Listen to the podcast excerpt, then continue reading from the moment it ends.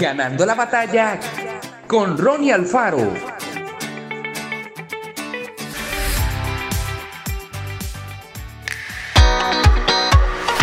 Dejar que el odio dirija nuestra vida no nos ayudará a solucionar los problemas. Al contrario, dominará nuestros sentimientos y nos llevará a pensar que la venganza y el resentimiento son las respuestas ante las injusticias sufridas.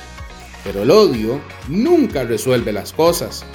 No está mal que nos enojemos cuando alguien nos maltrata, habla mal de nosotros a nuestras espaldas, cuando un país entra en guerra contra otro, cuando nos enteramos de que una persona es discriminada.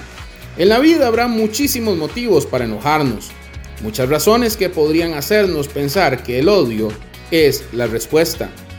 Logos, una famosa banda argentina, dice en una de sus canciones, no dejes que el odio encadene a sus pies. Tu sed de justicia y libertad, ni pierdas el tiempo creyendo en él se encuentran las respuestas que buscas, porque la verdad va junto al amor y ellos te abrirán camino.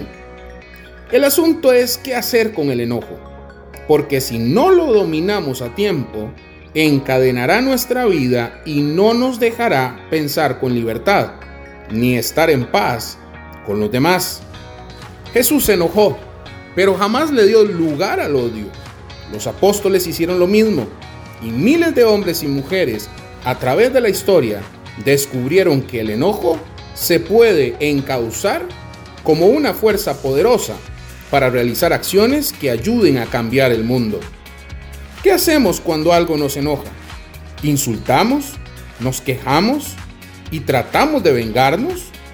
Pidámosle a Dios que nos ayude a imitar a Jesús, a utilizar esos sentimientos para devolver bien por mal y a no darle lugar al odio. Que Dios te bendiga grandemente. Esto fue Ganando la batalla con Ronnie Alfaro.